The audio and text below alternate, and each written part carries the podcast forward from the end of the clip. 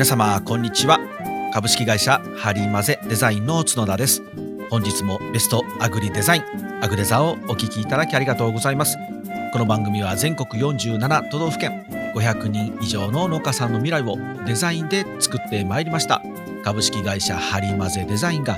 農家の皆様農業分野の皆様のデザインの教科書として座右に置いていただき未来をハッピーにするお手伝いをしたいと願う番組です。というわけで改めまして角田ですよろしくお願いしますさあ残すところもですね今回と、えー、次回とで、えー、今年の放送配信はおしまいになるかと思いますので皆さん、あの、まあ、前回もまた同じようなこと喋ってましたね。今年1年どうでしたかっていうね。まあ、あの、なかなか、あの、僕の一今年の1年は本当にですね、まだ今年なんていうことが結構ありまして、うん。しょっぱなの年明け早々、あの、大阪であった農業ウィークに出店して、で、公園に呼んでいただいて、初岩手県に行きましたし、あ僕、妖怪好きなので、遠野も見てきましたね。遠野も見てきたし、で、えっ、と、G マークですね。対 G マーク戦、グッドデザイン商戦が始まったんで、そこからもう夏ぐらいまでずっと G マークのことでいっぱいいっぱいでしたけど、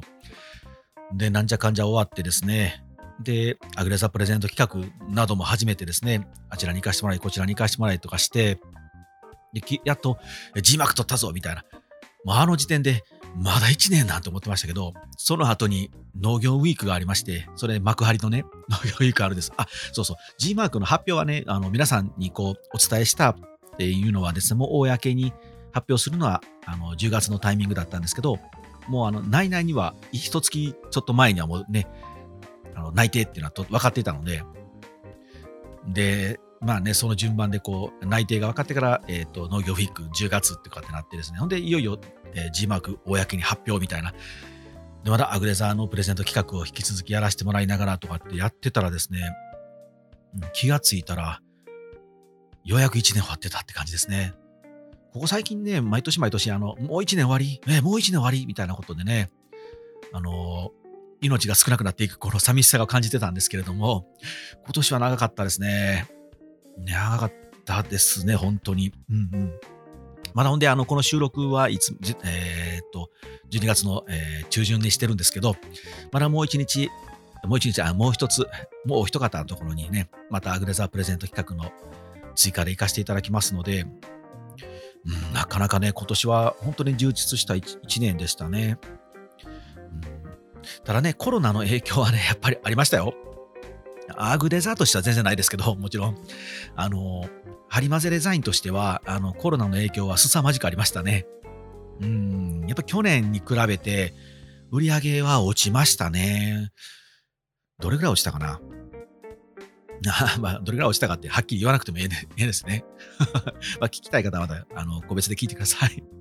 うん、結構落ちましたよ。うん、特にあの、やっぱり助成金とか補助金とかの動きとかもだいぶ変わりましたけど、まあ、また発動されましたしね、皆さん、あの、助成金とか補助金は、あの、上手に使ってくださいね。あの、補助金を取るとか、そのお金をもらうことが目的になると、あの、必ずその、えーと、計画は失敗しますけれども、こういうことをしたい。でも、どうしても自己資金が足らないな、何かその助けてもらえないかなっていうような使い方になると、あの、本当にステップアップになりますので、絶対使ってください。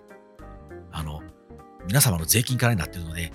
こんなことは僕へのあれですけれども、いずれはどこかで回収されますからね、もう使わな損ですからね、ガンガン使った方がいいと思いますね。和歌山県にもね、あの、うちもあのベンダー登録してるんですけれども、IT 補助金っていうのがあって、あのコロナになったので、その、インターネット、EC で物を販売するというために必要な動き、例えばホームページを回収したりとか、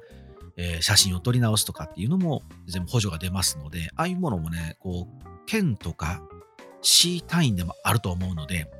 振興局さんとか会議所さんとか、もう片っ端から尋ねた方がいいです。なんかないのって言って、漠然とでいいので、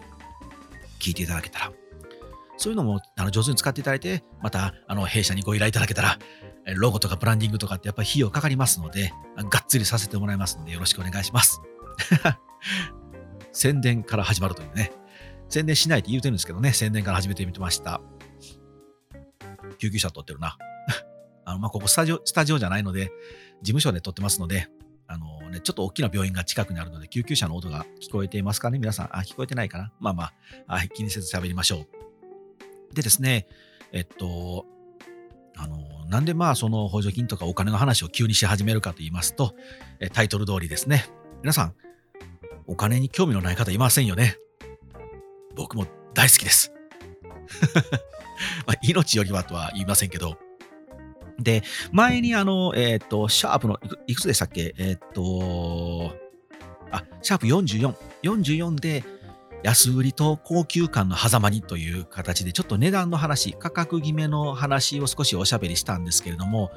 やっぱりね、価格設定っていうのは難しいので、もう少しこう、ちょっとあの、踏み込んだ丁寧なお話を今回もしてみたいなと思っております。っていうのもですね、あの、最近の弊社のお仕事も、あの、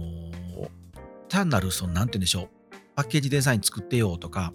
あの、シール作ってよっていうあのご依頼もちろん多いんですけれども、えー、根本的に、これいくらで売ったらいいと思います？みたいな、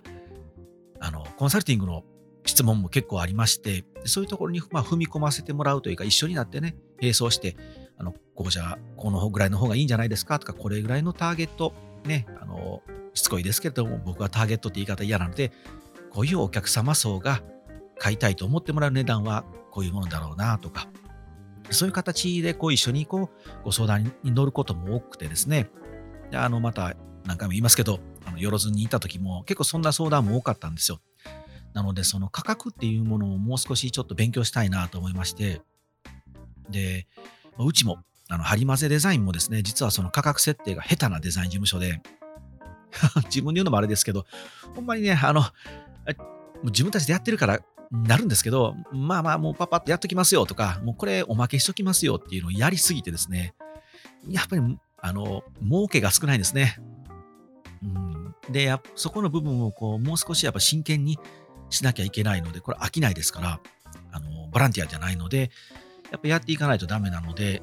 あの、ね、値段の決め方とか価格設定っていうのをちょっと勉強をし直してみました。でせっかく自分で見直してですね、あの、来年からまた張り混ぜには、こう、値段の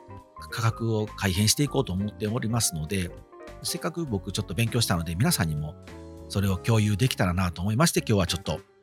お金の話をしたいなと思います。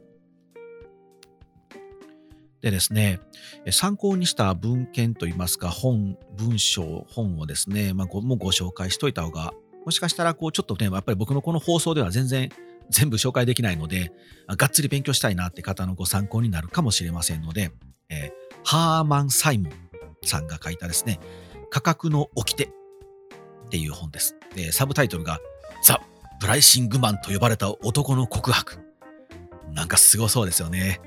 ほ んで、帯に書いてるキャッチコピーはですね、数千社の価格戦略に関わった世界的コンサルタントが基本知識とノウハウを公開。価格を中心に全てが回る。うん、そそる。これはそそりますね。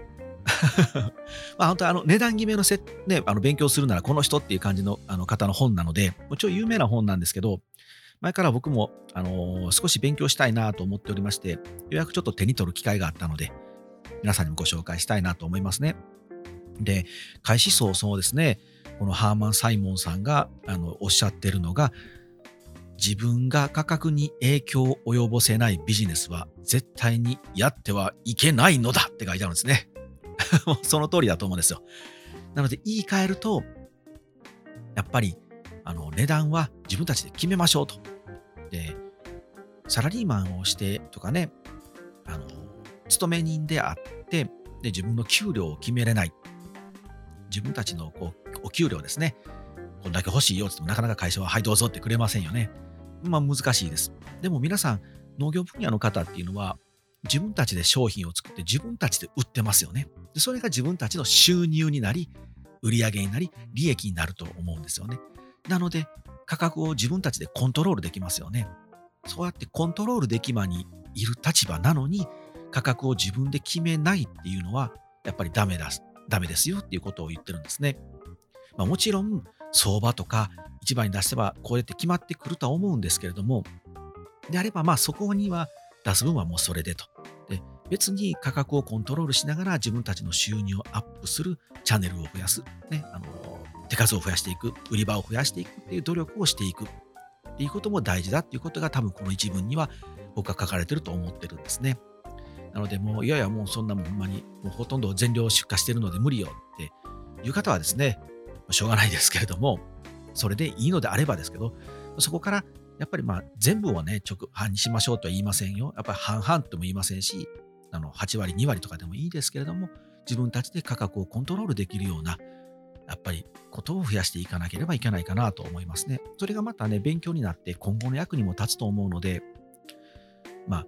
ね、自分で値段決めて自分でね、あの出荷してとか自分たちでインターネットで売ってっていうのはひたすらめんどくさいですけど、でも商売ってめんどくさいものなんですよね。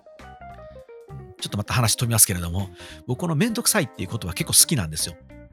ああ、めんどくさいなって思った瞬間にそこにチャンスがありますので、そのめんどくさいことができた人はきちんとお金をもらえるんですね。ありがとうって言ってもらえるんですよ。そこの部分もめんどくさいからやめた、やらないってなると、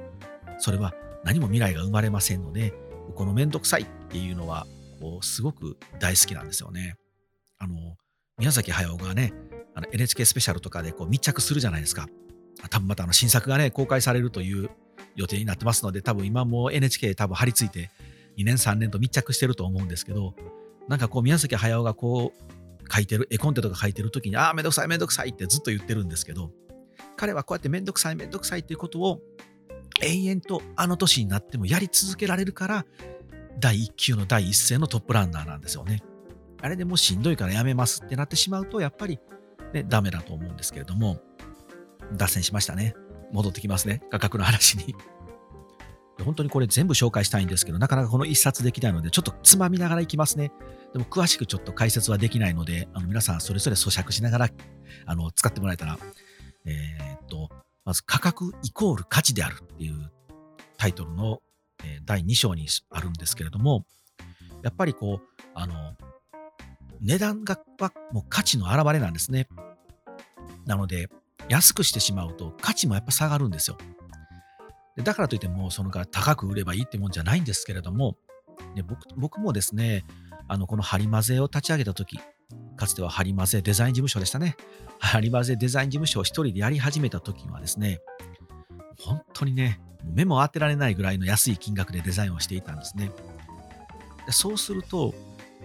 やっぱペラペラなんですよね。僕としてはマックスでいいものを提供しているつもりなんですけれども、改訂側のクライアントからすると、やっぱりこうペラペラのデザインだと思われていたので、すごくね、やっぱ使い捨てられたんですよ。もうぶっちゃけ言いますけど、あの、100均ですね。100均業界をするために僕はこれ立ち上げたので、あの頃は本当に、まあ、それ数はたくさん、アイテム数はあったんですけど、一つのそのデザインに対する、やっぱ価値っていうのは、ね、金額がめちゃくちゃ安くやってしまうと、だからもう、ちょっと今日これ渡すから明日まで持ってきてよ。10個ほど、みたいな。ペラペラですよね。いや、もうかめかめへん、もうあの、あのダイソーさんが OK 出してくれるのはそのぐらいの感じでええのでっていう感じなんですよ。もう消費者置き去りですよね。もうダイソーのバイヤーが OK 出しゃええっていうゴールなんですよね。まあもちろんそれもね、一つ大事かもしれない。売り場に並ぶっていうのもゴールかもしれませんけれども、やっぱりそこにね、なんかこう疑問がありまして、そうすると、この結局そんな短いね、あのショートスパンでデザインを作っていくとなると、その一つにこだわったコンセプトはとかって言ってる暇ないんですよ。じゃあもう、とにかく、たーっと言われた情報を、たーっと、ちゃちゃちゃーっと配置をしてですね、それなりに見えるようにパパパッと納品すればええかって、やっぱこっちも気持ちになってきますし、だってこの程度しかもらってないもんってやっぱなるんですよね。これ悪循環なんですよね。なので、やっぱ価格っていうのは自分たちが提供したい価値とイコールなんだっていうことをやっぱしっかりと思わないと。で僕はそれを意識し始めてから、やっぱ値段も上げましたし、金額が上がればいただける時間も増えてくるので、それに没頭できるんですよね。やっぱりこう僕たちは時間が資本なので、結局その資本という、時間という資本を使った分は回収しないといけませんし、これは多分、あの、聞いていただいている農家さんの皆さんも同じだと思いますし、まあ、デザイナーの方もこれ最近聞いていただいているので、デザイナーは特に僕と同じだと思うんですけど、農家さんも、ね、使った体力、時間、これ資本ですよ。あのもちろん種代とか、ね、飼料代とかいろいろある、ね、あの資材とか資材費とかね、あると思うんですけれども、それももちろん資本なんですけど、一番大きいものは人件費ですよ。なので、皆さんの人生の価値なんですよね。それを1袋50円とつけるのか、200円とつけるのかっていうの価値は全然違いますよね。4倍になります。4分の1になるので、やっぱり自分たちの価値はイコール金額なんだっていうことをしっかりと肝に銘じないとダメですね。じゃその価格をきちんとつけた分、うん、ぼったくるんじゃないですよ。しつこいですけど、適正な価格をつけた分をちゃんといただくためにはどうしたらいいかっていう考えるんですけど、まあ、それはね、あの、僕のこのアーカイブ、えー、アグデザのアーカイブをいろんなとこかいつまんで聞いていただいたら、どうやってアピールすればいいかっていうのはまた別の話なので、いろいろ聞いてくださいね。はい。で、この本にはですね、低価格戦略の成功要因と、あと高価格戦略の成功要因っていう項目もあったりするんですけれども、ここがちょっとね、めちゃくちゃ長いので、もう飛ばします。じゃあ言うなよ、気になるのでって思うでしょ？う。まあまあ、その方は本買ってあげてください。はい、飛ばしますね。うん、ここを読んでしまうと、あの売り上げがまた落ちるかもしれませんので、あのこの彼彼の本がね、大事ですので。はい。で、えー、っと、この本のことばっかり喋っててもあれなので、一応この本を読み終わってと、あともう、あといくつか価格の設定の本とかも全部統括で読んでですね、えー、統括で読んで、うん、読んで統括してみて、えー、僕なりにその皆さんに使えるようなものに変換して、ちょっとお話を一つしたいんですけれども、えー、っと、価格を設定する。例えば皆さん直売所に出されている方が多いと思いますので、例えばその直売所、道の駅とかファーマーズマーケットとか、あのスーパーでもいいですけれども、えー、一つボードの袋に入れると。例えば人参を2本入れますと。で、やっぱりこう、ちょっとこう差が出ますよね。どの袋にもこう、あの少し大きいものが2本あったり、小さい中くらいのものが3本入っていたりして、両方ともまあ大体、え400から500グラムとか300から200グラムとかってこうグラムのね、で、こう、あ、これぐらいかなって設定すると思うんですけれども、あの買う消費者からすると、2本入ってるものと3本入ってるものってやっぱ見るんですよね。それはまあ日本大きいものが2本と中くらいのものが3本やったらトータルにあの同じようなものだなっていうのはそれはもちろん分かってるんですけれどもやっぱり2本と3本って見てしまうこともあります。大きいも小さいものっていうのをなんとなく全体パッと見た瞬間にあこっちの方が大きくてあこっちの方がお得だとかね思ってしまうんですね。なのでめんどくさいかもしれませんけれども1袋ずつ少しずつ値段を変えてみてください。そんなことめんどくさいからできるかっていう方はもう別に大丈夫ですよ。もうしなくて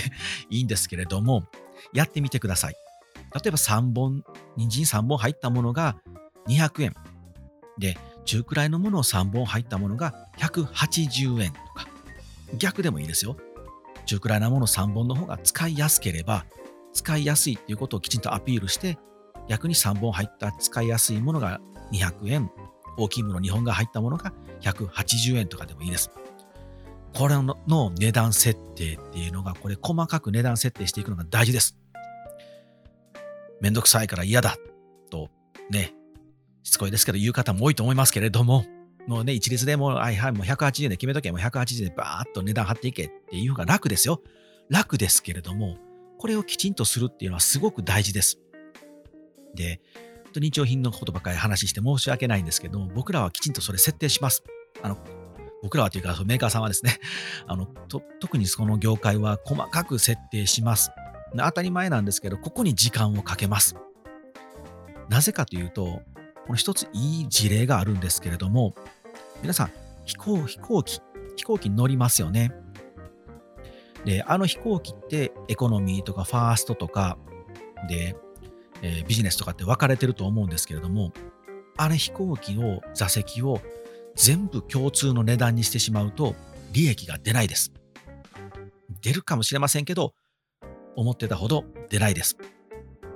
で逆に全部安くするともちろん利益出ませんし、全部高くするとそれもそれでダメなんですね。なぜかというと、例えばファーストクラス。乗ったことないですよ。そうなんて乗ったことないですよ。あえて設定するんですね。そうすると、サービスが良ければ、もっとお金出せたの出せたのになっていう人のちゃんと顧客を取れるんですよ。例えば、えー、っと、真ん中のね、値段が1万円とします。で、一番下が5000円とします。で、一番上がマックス5万だとします。そうすると、これ全部1万円だと、1万しか皆さん払わないですよね。で、1万払えなかった人は買えなくなるんですよ。で、5万払えた人が、ラッキー !1 万でよかった。1万で済んだわ。4万得なんです。ということは、4万円の利益を逃してしまうし、5000円やったら買えたのになっていう人の5000円の利益が飛んでしまうんですよね。なので、フラットな真ん中の平均値を取ってしまうと、こういうことが起きてしまうので、だからさっきの人参の話、3本入りの中くらいのものが3本入りが180円にしましょう。で、大きい2本入りが200円にしましょう。めんどくさいと。分けていくのめんどくさいと。じゃあ真ん中のもう全部190円にしとけってなると、そういうことが起きるんですね。なので、少しずつきちんと値段を変えてください。大事。なので今日はですね、こう高級感とか価値をつけるとか、安売り戦略をどうするかとかっていう話ではなくて、きちんと細かく価格設定をしていきましょうと。この積み重ねが売上になって最終的に利益になります。めんどくさい作業ですよ。これいくらで売ったらいいんだろうっていうのを一袋ずつ考えなきゃいけないので、いや、そんなもん100袋も200袋もあるので大変よって思うじゃないですか。でも大体やっていくとパターンができますよね。その本当に1円単位で全部の袋に値段を変えろとは言いませんよ。ある程度ね、3カテゴリーぐらい、3ランクぐらいでいいと思うんですよ。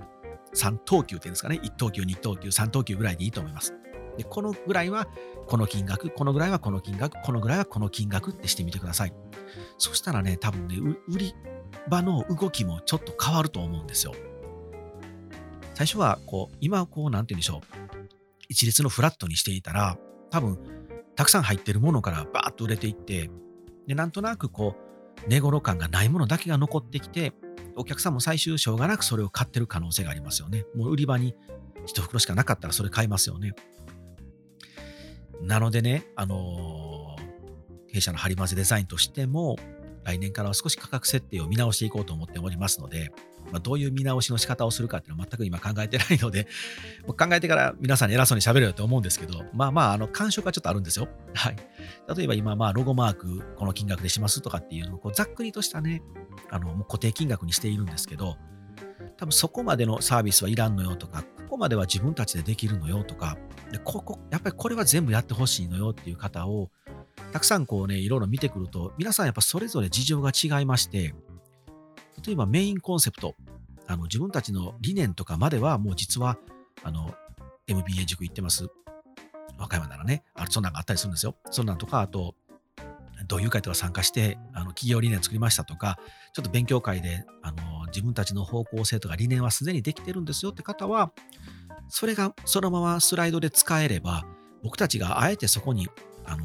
ブランディングとかコンセプトを立てていく作業っていうのは僕たちもしなくて済みますので、であれば結構そこにうちはあの比重を置いてるので、値段がゴーンと落ちますよ、みたいなことをちゃんとね、ご説明してあげれば、もっと何か皆さん使っていただきやすくなるのかなと。うん、どんどんうちが儲けたいってわけじゃないんですけどね。本来全部やらせてもらう方がうち儲かるので 削る作業になりますからね。あ、もうそれ使えるんだったら使っていきましょうっていうのは削る作業ですから、売り上げは落ちるので。でもそれでも、そうだ、になったとしても、もっと皆さんに使ってもらえる人たちが増えるのであれば、やっぱりそれは良しとしていきたいなと思ってまして、逆に全くゼロですと。もう本当に超超ノープランで、もう今、産声を上げたぐらいです。みたいな方は、こんだけかかりますよ。その代わり、全部僕たちで一緒にやらせてもらいますよって方は、やっぱりそうやってやっていくっていう感じの方が、お互い多分メリットがあるんだろうなと思ってまして、価格の勉強をしてみました。で、皆さんにも使ってもらえたらなと思っておしゃべりをしてみました。はい。ちょっと参考になればと思うような軽いネタでしたけども、よろしくお願いします。というわけで本編は今日はこちらで終わりにしましょうか。はい。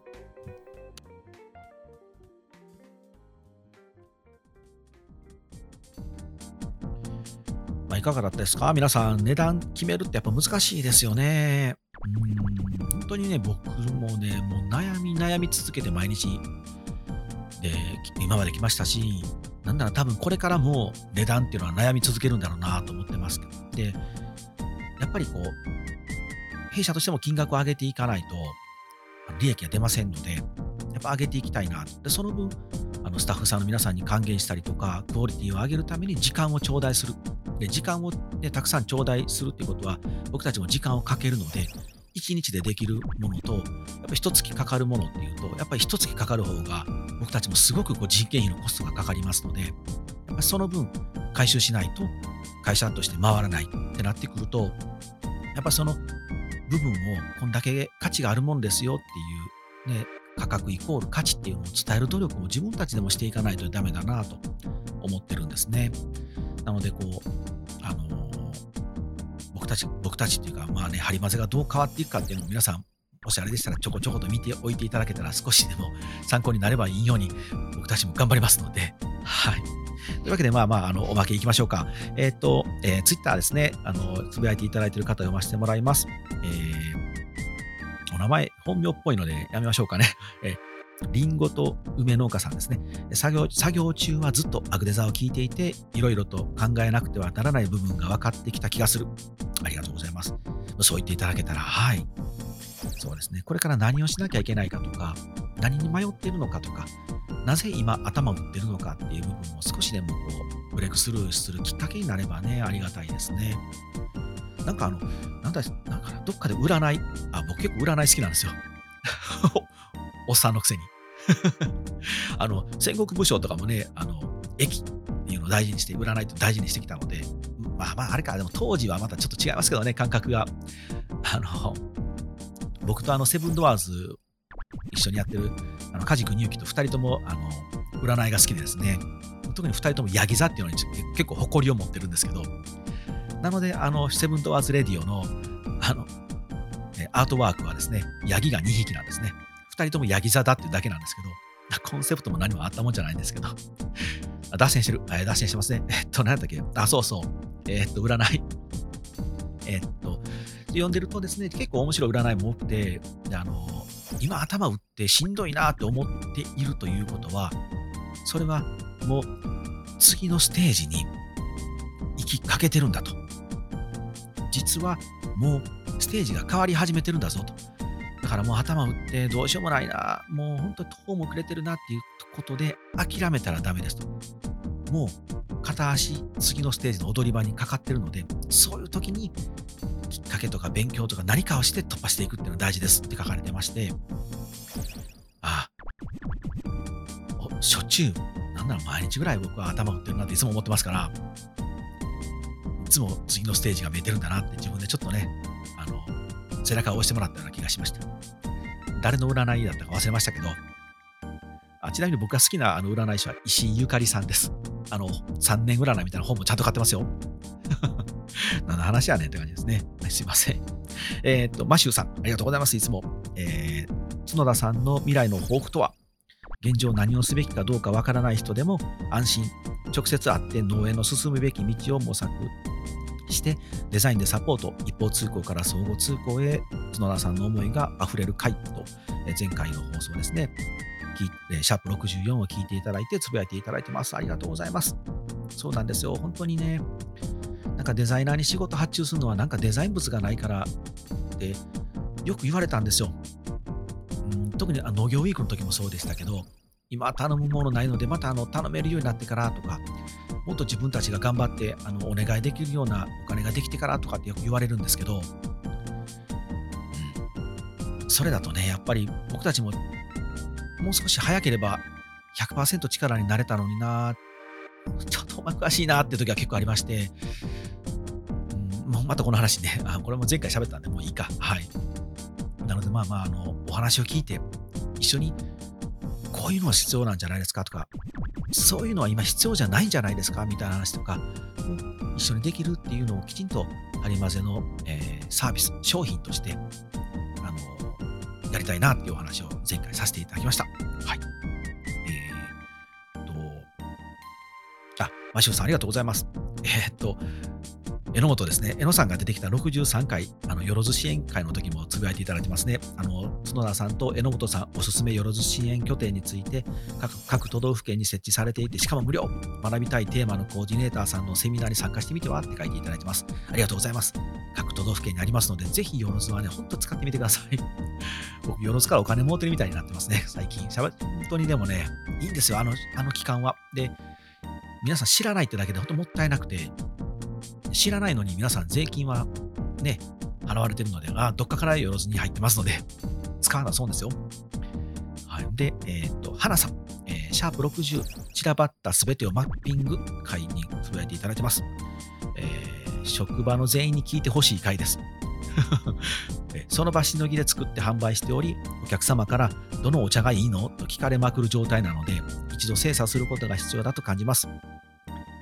おすすめ著書、アイデアの作り方は Amazon にカートに即に追加しましたって書いていただいてますね。ありがとうございます。そうなんですよ。このマッピング作業、大事ですよ。で、マッピング、うん、とかっていうのはですね、意外とね、あのー、本というか、テキストもないんですよ。僕らもやっぱ勉強したいなと思ってですね、以前探したんですけど、ないんですよね。だいたいプロジェクションマッピングの本しかないんですよね。うん、そっちじゃないんだろう、そっちじゃないんだけどなと思うんですけど、なくてですね、で、だったらですね、やっぱり何かこう、ひな形みたいなのを自分たちで作っていくしかないなと思って、僕たちも今模索しておりまして、でこれも、あの、いずれはひな形が完成したらですね、なんか一冊本書きたいなって思ってますけど、やっぱりこれね、大事ですし、皆さんもすっこ抜けてると言いますか、や大体皆さんごちゃごちゃですね。今あのうちそのマッピングしましょうとかブランあの全体の見直しましょうみたいなものをあの今ちょうどやってるんですよ。やらせていただいてるんですけど、あの和歌山なので、まあ、みかんか梅しかないんですけど、まあ、どっちとは言いません。もうあのどっちかです。やっぱりね、あのごちゃごちゃしてますし、皆さん、その商品もたくさん増えてくるんですし、ので、で、どの商品がどの売り場にいくらぐらいで置いていて、どんな人が買ってますかっていうこともやっぱ分からなかったりとか、あと、自分たちの農園はどこにポジションされるんだろうっていうのも分かってない方も多いですね。それってやっぱり、あの、以前お話ししましたけど、他者を見ていないんですよね。例えば、自分たちが、えっ、と、みかんの農家さんであれば、せめてですね、みかんを売ってる農家さんは調べ倒してください。今インターネットなのでデスクワークでいけるじゃないですか。フィールドワークで探し回れとは言いませんので、まず一旦、えー、全部把握できれば、ネットでね、開えるだ、開える分にはなりますけど、開える範囲で全部把握できれば、どっかね、空いてるポジションってあるんですよ。ワークマンプラスが実にそこを上手にポジショニングしたんですね。ワークマンプラスね、すごいですよね。ね、もともと作業着だったんですけど、やっぱりそのマッピングをしてポジショニングを考えたときに、あ、この隙間空いてるなっていうのが見えたらしいんですね。でそこにうまくスパーンと入ったので、今、ワークマンプラスってすごいですよね。まあ、一説にはこうユニクロを脅かすともう言われてるみたいなんですけれども、ああいうこともね、やっぱマッピングしないと見えないんですよね。自分たちが伝えたいこととか、自分たちがこうだと思ってることだけをこうガンガン前に押していくと、まあ、全然こう市場と違ったりとか、もうそれ、誰かがやってたよみたいなことになるんですよね。はい。原さん、ありがとうございます。思わず長々喋ってしまいました。はい。でですね、えー、っと、これはアグデザーでつぶやいていただいている方ですね。で、僕、うっかりしてたんですけど、あの、ハリマゼデザインとかハリマゼでつぶやいてくださってる方もいらっしゃるんですね。うっかりしすぎた。あ、えー、ピョシさんという人が、ハリマゼデザイン、シャープ、アグリズムでつぶやいてつぶやいていただいてますね。そうなんですよ。僕、アグリズムに出させていただいて、あのおしゃべりしたんですけど、あれ、あの、まさかの和歌山は FM 入らないというか、和歌山 FM は入りますよ。FM は入るんですけど、あの放送局が入らないという。だから僕自分で聞いてないんですけど、ラジコでもね、聞こうと思ったんですけどね、あの忙しくて聞き忘れてました。もう放送だいぶ前に終わったんですけど、あの楽しく喋らせていただきました。で、え一周さん、いつもありがとうございます。え農業デザイナーのハリマゼデザイン事務所の角田さんです。幼なじみの2人でやられてるポッドキャストの序盤の方で和歌山城とか天狗のお話をされてて、えー、便談が擦り切れるくらい和歌山城を訪れているとただめっちゃお忙しい方なので、あくまで願望ですって、あの、ちょっとこう、あの、お城のね、なんか、ポッドキャストやってる方に、あの、僕を推薦してくれてるみたいですね。ありがとうございます。そうなんですよ。和歌山城にね、昔天狗いたんですよ。まあ、その話はセブンドアーズにしてますし、はい、聞いてください、そっちを。和歌山城語り出すとね、あのもう本当にあのうるさいですよ。すぐそこにありますからね。この事務所を選んだのは若干そんな理由もあるんですよ。和歌山城のそばにいたいみたいな。あなたのそばにいたいみたいなね。何を言ってんだろうな。やばなってきてますね。ちょっともうしっかり喋りますね。えっ、と、みんなの成果。編集部さん、えー、これに商品をパッケージした後には、ぜひ売れるためのシールを貼りたいねって書いていただいてますね。あの、F ピコの、パックを紹介されて、それにあのコメントした形ですね。はい、ありがとうございます。さてですね、えー、っと、今日も脱線をしつつ、皆さんのメッセージを紹介しましたけど、いかがだったでしょうか？なんかね、やっぱり喋りたいことが多いのでね、なかなかこう、あの、30分ぐらいでまとめるっていうのは厳しくなってまいりまして、なんか放送回数を週2回とかに増やそうかなと思ってるんですけど、まあ、そんなことをしだすとね、本当にあの、本業のデザインを作ったり、皆さんのね、ブランディングをしたりとかっていう時間が本当全くなくなりますので、まあでもなんか2回ぐらい、ね、週2ぐらいできたらいいですよね。ね、ちょっとね。はい。もうちょっとなんかね、ここ掘り下げて聞きたいとかって多分皆さんもあると思いますので、僕もね、もっと掘り下げて喋りたいんですけど、ほら、気がついたら早口になってるでしょ。すいません、本当に。というわけでですねあ、今日はこれでおしまいにしたいなと思います。はい。皆さん、じゃあまた次回お会いしましょう。はい、さようなら。